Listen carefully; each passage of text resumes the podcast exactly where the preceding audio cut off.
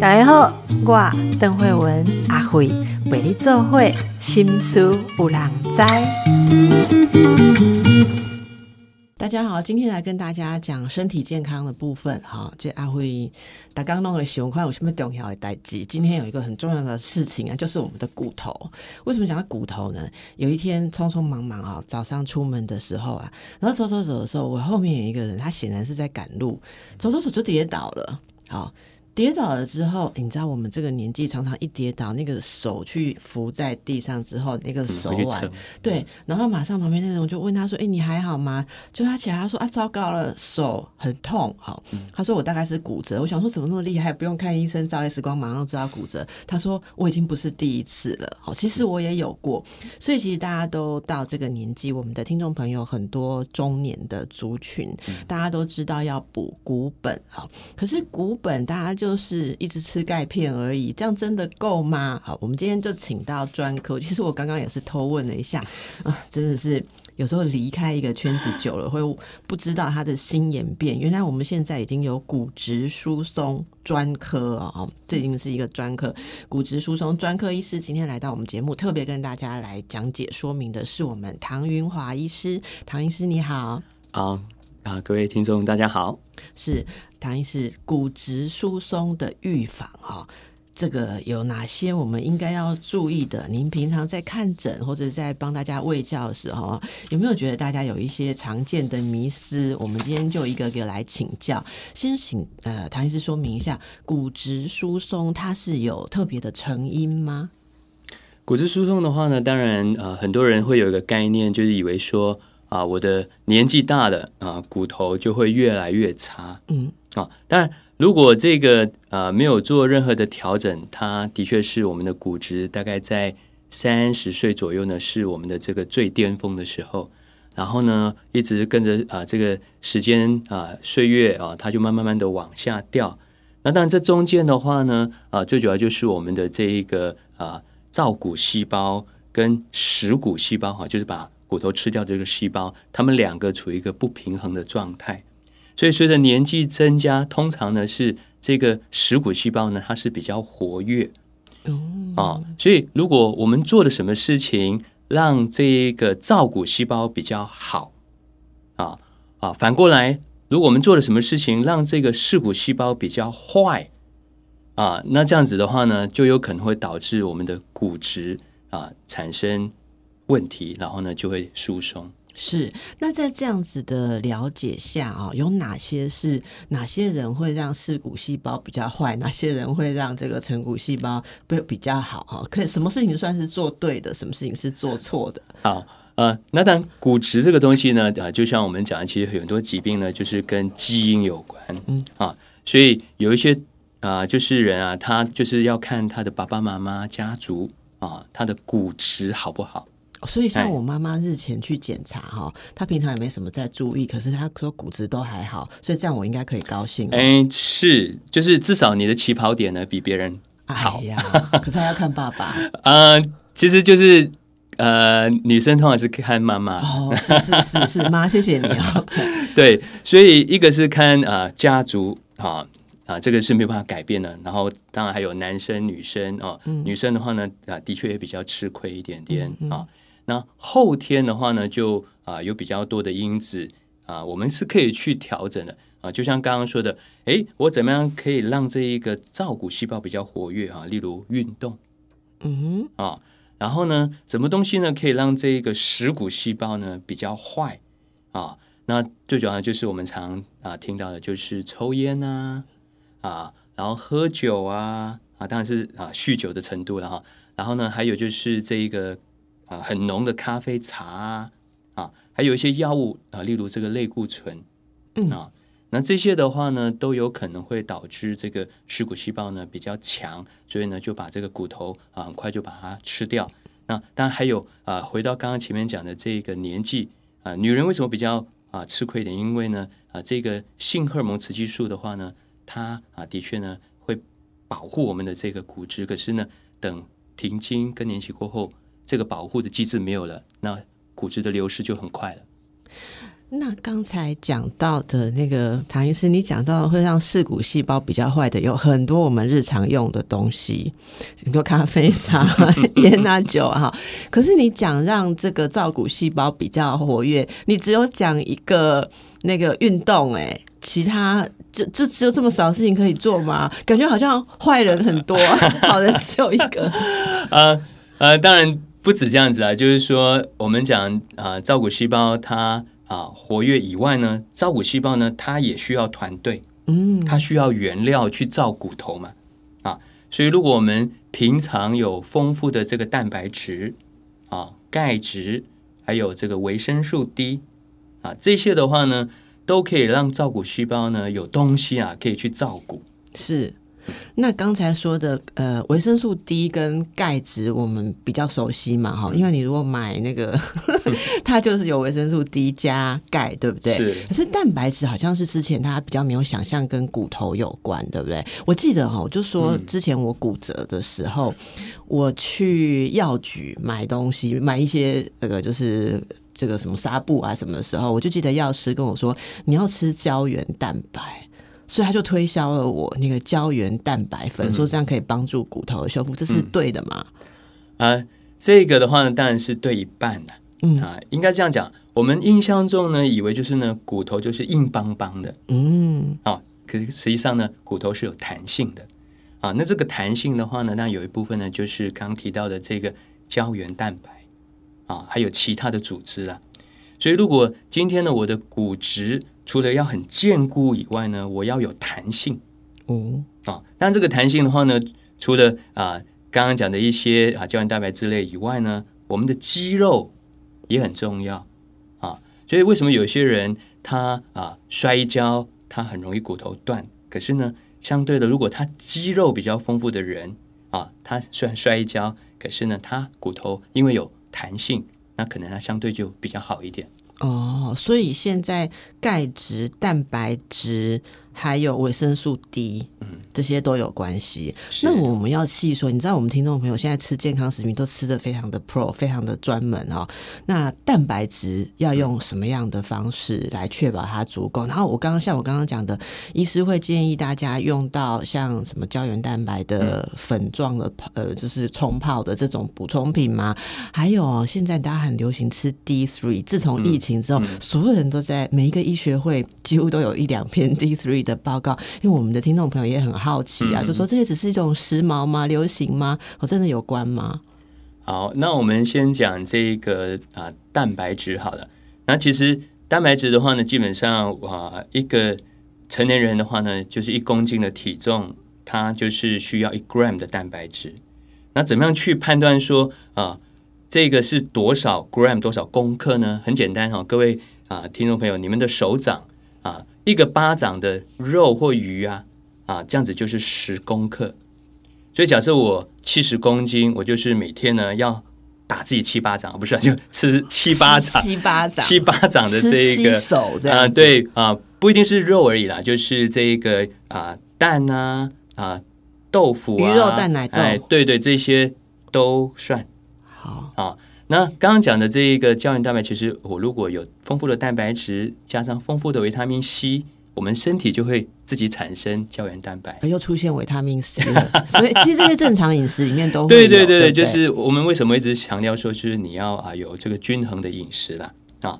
那讲到这个维生素 D 三啊，维生素 D 三的话呢，它其实对骨质最重要的一点就是它可以把这个啊。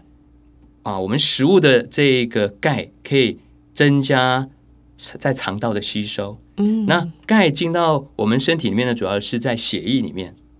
可是呢，要让这一个钙能够存到骨头里面，就是我们今天的重点啊。怎么样增加骨本？这个就需要维生素 D。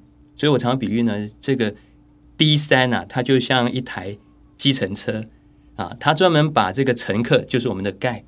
存到我们的骨头里面去，然后再到目的地去。是，所以有很多人说：“哎呀，我都补很多钙，为什么我的骨质还是不好？”对，因为它缺乏了这一台计程车，就是维生素 D 三。是是，以前会说是要晒太阳吗？啊，当然，啊，我们老天给我们皮肤啊，就是可以产生维生素 D 三啊。可是现在的整个状态啊，如果可以补充，这是最精准、最科学化的啊。否则的话呢，各位听众朋友当然可以每天啊，大概中午左右啊啊，就是这个穿少少的手脚啊，都要铺露出来，大概要晒三十分钟。这样子的话呢，会有充足的维生素 D 三。晒三十分钟，像这样的天气，中午的时候我真的没有办法。我们同事也一直在笑哈，所以大家还是要用比较聪明的方法来补充。是，就是直接补充。平常有机会可以多晒，可是呢，脸可以保护起来了。你要是你知道皮肤科医师来坐在你位置的时候，他不是说脸，他是全身都要保护起来哦，全身都要保护起来，所以这真的是大家要去留意的事情。那如果没有注意这个呃骨本哦，我们一般想象就骨质疏松，它对中高龄者有很多的影响嘛哈，诶，其实就是骨折的影响嘛，跌倒骨折，还是其实还有很多其他的影响呢？嗯，当然最棘手的就是骨折啊，因为呢。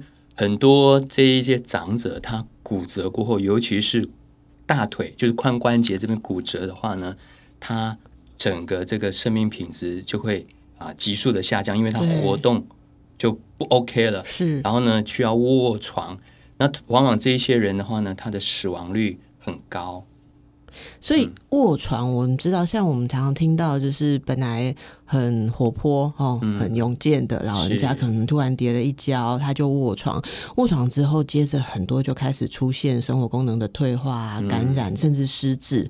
我们其实看到很多这样子的例子哦，所以这个大家一定要多注意。其实骨折事后如果没有完全的复健恢复完成的话，即使说呃没有刚刚讲的持续卧床，他心理层面的影响也会非常大哦，生活品质不再活动自如。其实我记得。之前我们谈中高龄乐活的时候，有很多乐活专家来讲什么老年啊，就找朋友去旅行啊，不要成为子女的负担。我印象很深刻的就是那一集，我就接到很多听众朋友，我那时候节目还有 call in，然后就很多听众朋友 call in 啊，他们就说你们讲的这些东西都是很幸运的一小群人。他说我什么我怎么找朋友出去，我根本没有办法走。然后再追溯起来，就说什么时候跌倒过？有的诶，其实唐医生如果没有，即便没有骨折，是不是骨？质不好的人，他也会常常会有慢性的疼痛，或者说活动负重上面其实会不舒服呢。啊，对了，因为其实我们这个骨质的话，它不是只有支撑我们的身体而已。嗯，啊，骨骼本身的话呢，它也是一个内分泌的器官，所以骨质本身如果好的话呢，相对它血糖的代谢啊，或者是呢它的这一个整个身体的这一个能量的啊。发挥啊，储存这些呢都会比较好。所以一个人如果他的骨质好，通常他的肌肉啊也会比较好。那我们如果肌肉跟骨骼都好的人，相对他一定会比较有活力。然后呢啊比较精神，然后啊他的活动力相对就会更好。唐医师可以跟大家说明一下，大家可能比较没有这方面的概念，就是骨质好的人为什么血糖也会状况比较好？OK，好，因为呢我们这个啊。骨骼呢本身呢会分泌这一个啊叫做骨钙素。嗯，骨钙素的话呢是最近这几年啊我们发现呢啊它是可以去调控我们胰岛素的分泌啊，所以如果骨质好的人的话呢，相对他的血糖会比较稳定啊。所以常常我对我的患者说，如果你的骨质不好，其实那是一个结果，就代表说啊我的身体里面的内分泌。已经失调了啊！那骨质不好的人呢，同时也要关心一下他有没有肌少症，嗯嗯，就他肌肉有没有流失啊？因为大家可以想象嘛，啊，我们的这一个肌肉是附着在哪里？骨骼。对，所以如果我的这个骨骼很弱，请问我的肌肉可以很强吗？嗯，如果反过来，哎，我的肌肉很强，我要附着在这个骨骼上面。我的骨骼怎么可以不强呢？对，否则我只要一用力，骨头就断了。收缩的时候，自己就把骨头折弄断了嘛。对呀，所以这是一个平衡的。对对，所以我们呃在呃后面啊，等下可能会谈谈到说啊怎么样去做一些运动啊，做一些啊增加肌肉、增加骨质的方法。是，我觉得这些细节，其实大家有时候很多人是以前有了什么样的概念，然后没有再吸收新知，就一直用原来的方法一直做下去。可是，呃，真正到年纪比较大，像我周边有很多的朋友，听众朋友，如果你们有这种情形，赶快来留言，大家可以互相交流一下。有很多人是从四十岁，我周边很多人四十岁就开始很认真的补。钙片啊什么哈，然后到了呃接近五十岁的时候，反而后继无力了哈，因为他们会觉得说什么啊没有差啦，反正年纪到了，该发生的事情就会发生。我觉得就是没有吸收到刚才呃唐医师讲的很多新的观念，所以到底除了你本来想象的啊，年纪大了没办法，一定骨质流失，然后呃你补个钙片啊，那。做运动，其实我觉得做运动也很有细节，大家可以参考我们前几天的节目啊。你不要以为每天散步十分钟是可以保保骨哈，不会用代级哦，没有那么好的 哦。好，可以听一下我们之前这个呃肌力训练教练所说的哈，怎么样去保持你身体的肌力。好，我们休息一下，等一下再回来请教，继续来请教唐云华医师。那我们有什么正确的方法？您平常呢，就是大家好不容易挂上您的诊，好，然后去咨询怎么样？保古本好的所有你在整间秘传的东西，今天就给我们的听众朋友分享一下吧。有哪些该做的？嗯啊，就是如果他真的是骨质已经疏松的人的话呢，啊，通常他来我诊间，我会先了解他的一些刚刚讲的家族史啊，他的生活习惯。那当然，呃，更重要的话呢，我会帮他做他的骨质代谢的分析啊。所谓骨质代谢分析的话呢，就是要去了解说。他体内的钙、维生素 D 够不够？因为我们刚刚讲这是原料嘛，啊，那另外的话呢，会分析呢它的副甲状腺素，还有呢它的食骨细胞有没有很活跃？再来就刚刚讲到的骨钙素，这些都是验血可以，对，这抽血就可以知道啊。因为现在呢是讲求这个精准、个人化的医疗哦，啊，否则的话呢，就像啊。那邓医师刚刚讲的，就是说啊，我们就是跟他说，你就是要多晒太阳啊，多补充钙、维生素 D 啊啊，然后呢，少抽烟喝酒，就这样子吗。嗯，可这个是他很笼统。唐医师刚刚有说，跟个人的体质、基因、你的本身的状态都有关，好，所以要很个人化去分析。对啊，所以这个检查出来过后呢，就可以啊，看看说他的钙是不是真的有缺啊，然后呢，他的 D 缺多少啊？不瞒你说。我十个骨松的病人呢，大概呢啊，只有一个人是缺钙，因为其实大部分的民众病患呢，他们都很有这个 insight 啊，就是知道说我要多补充钙，可是呢，他不知道说哦，原来他的 D 不足，所以他就没有办法把这个钙存到骨头里面去啊。那另外的话呢，当然啊，也有一半啊的 case 的话呢，它是这一个尸骨细胞太强。这种 case 的话呢，就需要用一些药物去治疗哦。啊，那除了这一些啊，医疗上啊，我可以协助他的，当然我会请他就是呢做一些锻炼啊。那这些运动的话呢，当然主要就是要增加他的这个肌耐力，还有呢就是看看他的骨质是哪一段比较弱，因为呢我们常常做出来啊啊，国际标准当然就是腰椎。跟髋关节啊，是我们诊断骨松的这个两个最重要的点啊。那有一些人呢，他就是髋关节比较疏松；有一些人呢，就是腰椎比较疏松。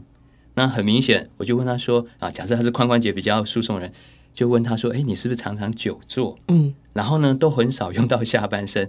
他说，唐医师你怎么知道啊？没有啊，就是你的骨质告诉我的，一扫就看到了。是啊。哦，那反过来，有些人他就是哦，髋关节很棒，可是呢，腰椎疏松比较厉害。那通常这些呢，他就是他平常的运动啊，都是下半身比较多的。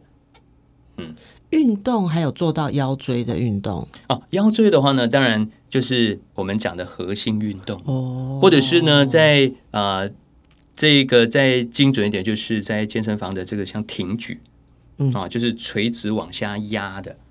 啊，那这些的话呢，对腰椎的这一个骨质呢是有最直接的作用。哦，那唐医生，你讲到一个我得放在心里很久的问题。我们每次在做重训的时候啊，这教练要就是会要求到像你说的这个，嗯，往下压的，就挺举啊或什么动作的时候，他会说这个是核心，这个跟腰椎有关哦。可是我们很多的朋友，其实这个年纪腰椎常常有一点点椎间盘的问题，有没有非常多？所以我知道周边很多人，包括我自己跟家人，一直都有这种疑虑，说像我们腰椎有一点点小问题的人，可以做这些锻炼吗？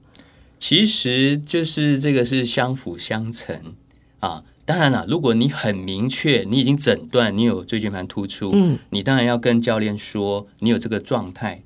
所以呢，这种状态的啊 case 的话呢，当然不适合一下子哦，马上呢就是举很重。对，但是还是可以渐进式。是啊，因为我有听到，像我的教练是这样讲。在前几个月，他是完全不让我做这样子的东西。哦，那呃，他就可是到后来有一天，他就叫我做了某一些动作，这样。然后我我当然自己因为也是医师，我稍微知道说，哎，这个对我的腰椎是有负荷的，我就有点紧张。嗯我就跟他讲，他就说，你已经这么多个月，你现在有一点点力气了，所以可以开始加上来，也不能完全都不锻炼。然后我就很怀疑他，他讲的是没有错的嘛？是啊，这个就是循序渐进嘛。哦，啊，就像万丈高楼平地。起，所以我们越不锻炼它，它当然就是越容易流失，然后呢变得更差。好，所以听众朋友，不要因为你的脊椎哪里有一点点小问题，你就觉得他一辈子都不能训练了。好，肯定要找专业的人，先请教医师正确的诊断。是，就如果真的脊椎有问题的，一定要啊，请复健科医师啊，请这一个体适能教练指点。嗯，好。当然，我们如果是讲一般民众的话呢？只要适当的做什么呢？啊，如果是腰椎，就是仰卧起坐，是啊，甚至说呢，就是做这个棒式，对啊，这些的话呢，对我们的这个核心啊，还有肌肉啊、脊椎啊，这些呢，都会有帮助。好，总而言之就是要努力啦哈，不是你每天塞多少东西吃进嘴巴就可以。我们真的很希望说什么东西吃进去就 OK，但是讲到运动，大家就觉得啊，要一些自己的投入，对不对啊？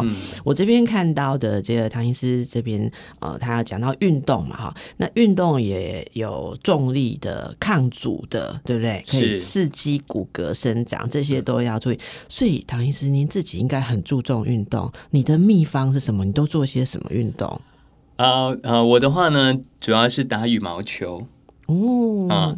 那不过呢，因为啊，羽毛球的话呢，它主要是这一个啊脚跟手啊的这个锻炼以外呢啊，它还可以啊，就是用到脑，因为我们要在啊瞬间呢去判断这个球的落点啊什么的。对啊，所以当然，其实做什么运动不重要，重点重重要的就是说啊，这个是不是你能够啊。投入，而且呢，持续对持续啊，最好呢就是可以跟啊一群朋友一起有交流啊，这样子的话呢啊，除了可以增加肌肉骨骼以外，我相信呢，对这个整个啊。防止这个老人痴呆啊，这些都有帮助。对啊，也是有帮助。所以大家其实运动啊，我觉得运动有自己要努力的，可是有没有班真的差很多。是，而且我觉得如果跟一群喜好运动的朋友在一起，我自己的感触是可以从他们那边吸收到很多正确的新观念。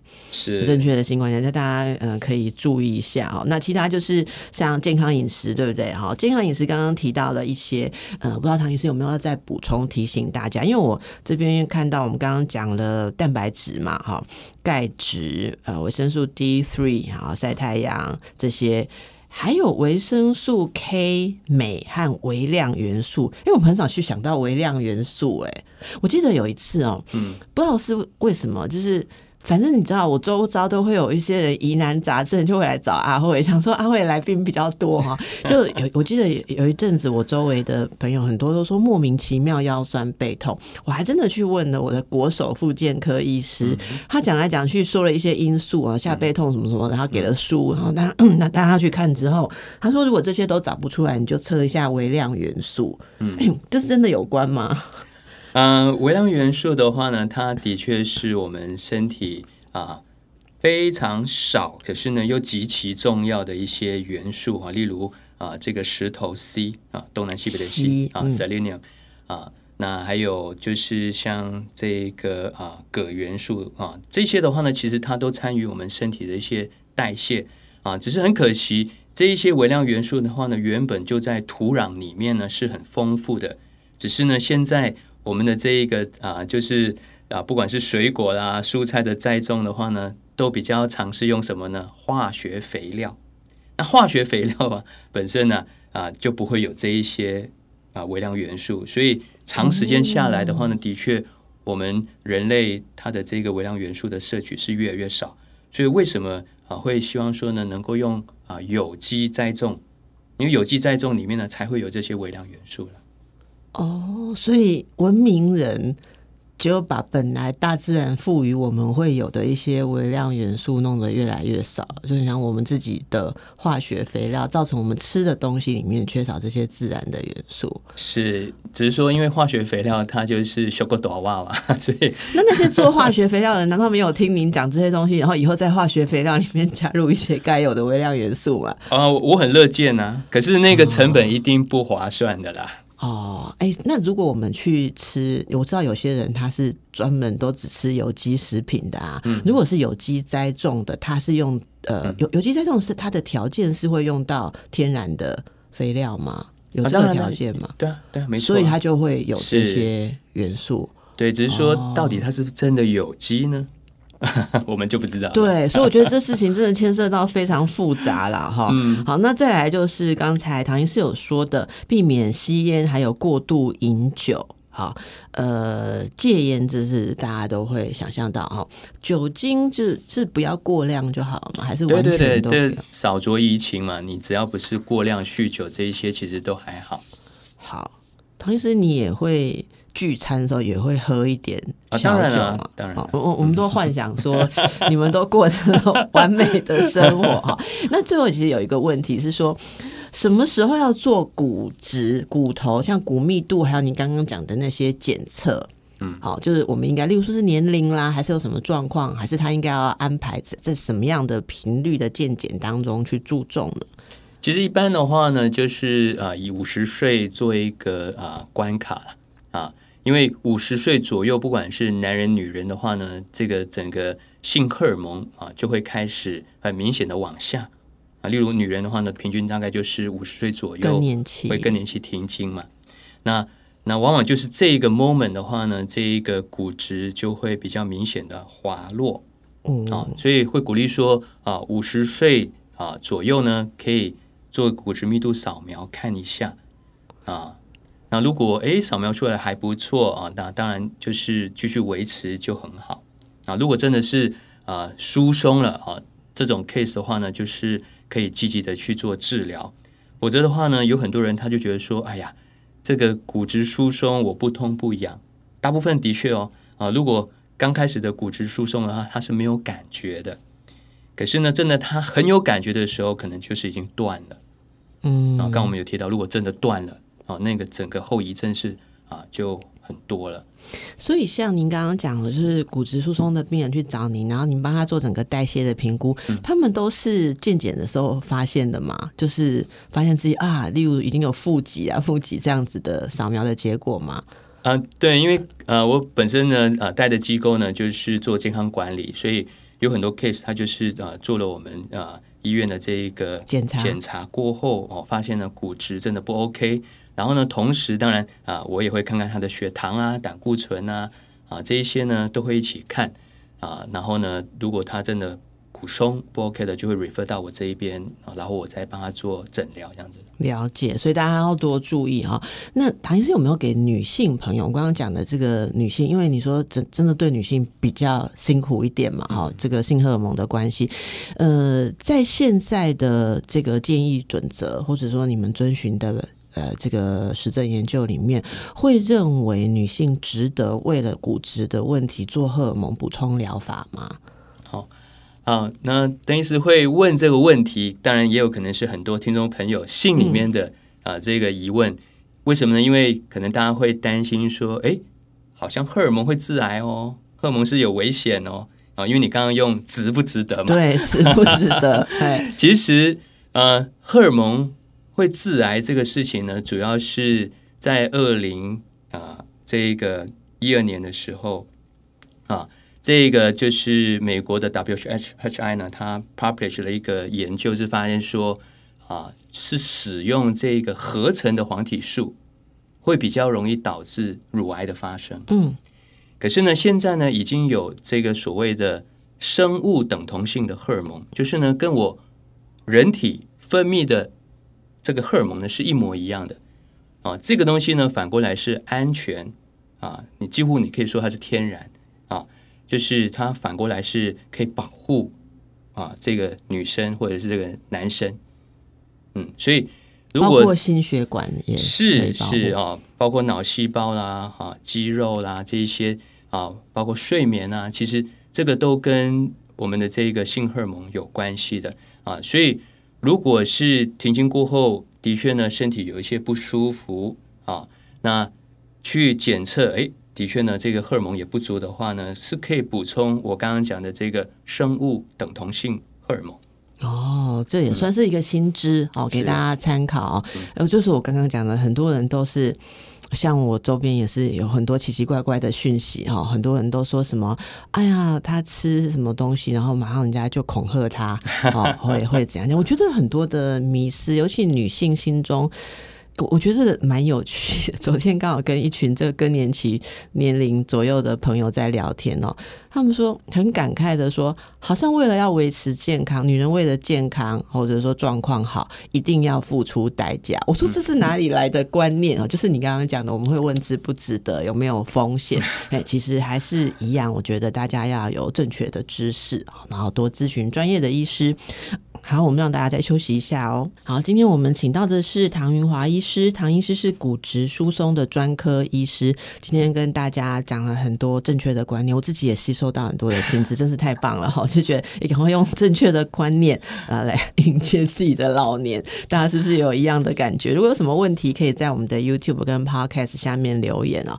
同时，我也用这个时间感谢一下我们很多的听众朋友跟 YouTube 上面的观众朋友，你们的鼓励，主持人阿慧都收到了哦。就是很多人都说，哎，每天都要听我们的节目，然后有什么疑难杂症，好，都希望我们可以找到来宾专家来为大家解答。我也是乐在其中，因为我自己也学习非常多。那今天谈这个骨质骨本，就是一切的根本嘛，好，所以大家好好的注意。刚才休息时间，我在请教唐医师说，有没有什么没有讲到的东西啊？哈，其实我觉得有一个，就是也许家里面的老人家，他身体有一些慢性的状况、健康的状况，容易影响到骨质的，可能大家要特别注意。刚才唐医师有稍微提了一个，像副甲状腺是跟你的骨头的代谢很有关嘛，所以像甲状腺或一些内分泌的疾病，还是哪些慢性的状况，我们家里面的老人家要特别去注意到他的骨质的呢？啊，所以嗯，就是除了刚刚讲的这一个停经更年期啊，它会影响到骨质的流失以外的话呢，有一些呃疾病的确会加重这个骨质的流失。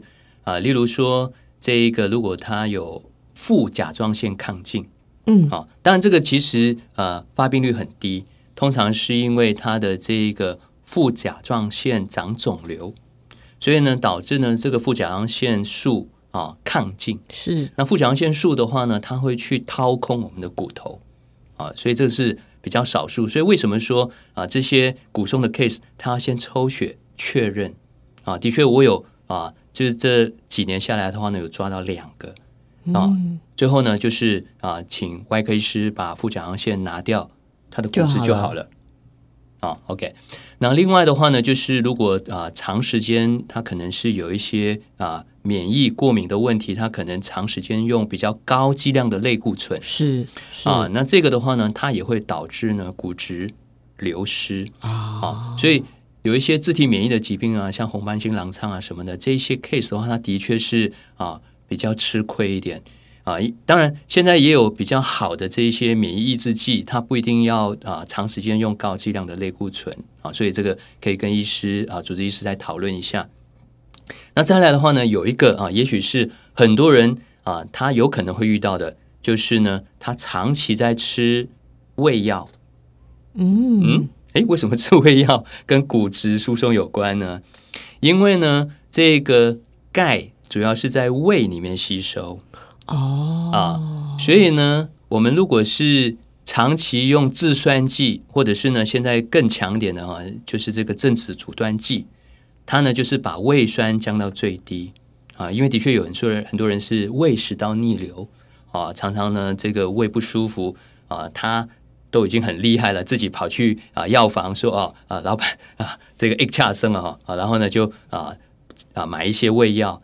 可是呢，我们如果长期的吃这个胃药，综合的胃酸，结果呢，就导致这个钙质没办法进到身体里面啊。长时间下来的话呢，它也会比较容易骨质流失。所以有这种状况的话，你一直在吃钙片也是枉然啦，因为它根本没有吸收。好，根本没有办法修。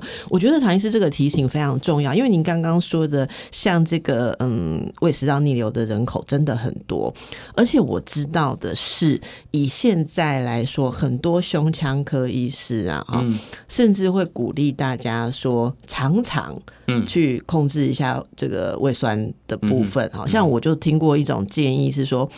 呃，如果常常有胃食道逆流，其实会影响到你的整个呃副交感系统，包括连睡眠啊，好，然后这个甚至什么肺动脉高压这些，其实都会有相关哦。你知道有很多这样影响，所以也有一些人其实做的有点过头，他是只要稍微觉得胃酸有点多，自己就拿起你刚刚讲的那个也许直子帮补的阻断剂就就吃，然后吃个两三天。我知道，其实我周边很多人，甚至是医药背景的人会做这样。事情，但是大家可能有没有想到你自己有没有骨质的问题需要注重？好，好，所以今天哇，真的是巨细靡遗的帮大家想。那当然还有一个，我觉得我我想到，嗯，也比较一般日常，就大家可以想象，如果你自己或是家里面的呃长辈。营养状态设施不是很好的，当然就跟整个这些东西都有关系，对不对？哈，如果例如说牙口不好，这个我们要是请牙科医师啊，也有关的。牙科医师会说你要把牙齿弄好，哦，牙齿弄不好的话，你什么问题都来了。其他身体的这些疾病，还有生活习惯，那就是我不知道。最后问一下我我们本科职业哈，就是这种东西跟 压力、情绪状态有没有关系啊？然后就说骨头。骨头，嗯，直接跟我们的心理、呃，精神层面，这个就当然啊，比较没有那么直接，嗯啊。不过呢，的确就是刚刚提到的这个啊，它本身也是骨骼是一个内分泌的这个器官，对啊，它的骨钙素的话呢，的确呢也会去调控我们的大脑神经，是。是是，所以这个呢，我又要推荐本节目之前也有请过几次这个运动神经生理专家哈，我们的教授有跟大家讲到做哪些运动，是应该是洪教授嘛哈，洪教授就有说到说，反正大家都可以找我们之前的 podcast 来听，要一听再听，还要分享给其他的听众朋友。他就有说到做某些运动，哎，其实像唐医师你的那个有打球的，要加上神经反应的，他那时候就说到是啊，可能负重。的就肌力负重的，然后还要有一些你就是要用到注意力的，嗯啊强度的啊，那这个呃你你自己需要去锻炼到你的脑力的，要加到运动的概念里面。然后大家回去听那集，洪教授就有说到什么跟神经细胞的关系，有一些新知的研究。好，所以。维持健康其实有很多我们可以做的，好，那能不能做得好，就看大家有多少的用心了。好，好，那我们也特别关心到中高龄的女性，我们其实有看到有，诶，像 PTT 上面就有女网友提问，她说她觉得他们一家人的饮食习惯相似度都很高，好，那她的奶奶有骨松。之前也骨折，好髋关节就是你讲的，然后调养很久，呃，老人家就怕痛啊，心理障碍啊，就不愿意起来好好的运动跟复健，所以虽然骨头长好了，可是肌肉却萎缩了。那这个网友就非常担心了，他就说：“那他是不是一定会走上这条路？” 好，哎，这个很负面的感觉。其实，这刚刚听唐医师讲，就是没有谁一定会走上这条路嘛。呃，是呃，因为即使是真的，他假设啦，就是他有这个基因遗传啊，就是遗传到奶奶骨质比较差啊。可是呢，不要忘了，那个最多只占了一半的因素而已。好，大家要听好，你不要赖给祖先哦。只有一半，还有一半是自己的努力。是，就是刚刚后面讲的这一个啊，运动啦、饮食、营养啦，啊，还有适当的补充一些啊钙啦，甚至说啊，如果他真的是进入更年期啊，他可以去调整他的荷尔蒙啊，对啊，这些都可以做的。哦，不也很多不用去担心以前说哎用到合成的制剂，你会担心一些副作用啊、所以显然呢、哈，医学还是服务大家很多，那大家要不要使用就靠自己哦。好，那我们刚刚同事有说想要问唐医师一个问题，你们有没有看到很多人一开始？很很有兴致的去那边做一大堆的检查，然后做做做，可是后来半途而废，然后状况又变差的，然后那那这种会会有阻力，没有办法持续这个保骨健骨行为的哈的的阻力，最常见的是什么？呃，一般的话呢，当然因为这个骨质的东西，坦白说，就刚刚讲的啊，大部分都是啊不痛不痒，如果没有断掉啊，所以如果他没有很强的这个健康意识啊，他也许就是调整了一两年过后，哇，有进步嘞，诶，他可能就松懈下来了。嗯嗯，对啊，所以这个东西真的是要跟他沟通，他到底要的是什么？他只是要求骨质变好而已吗？啊，可是不要忘了我刚刚提到的，骨质好不好，其实跟我们整个身体的功能机能都是相关的。是对，所以如果他是强调希望说呢自己能够健康的老化、健康逆龄啊这一块的话呢，通常他是比较能够走远一点的。好，所以这大家的健康意识也不是一时兴头哦。有人说今年流行练肌力，明年流行注重我的骨骼，后年再来哈、呃什么处理一下糖胖的问题哈。听到什么节目就做点什么事情，可是你有没有三分钟热度？我觉得这很重要哈。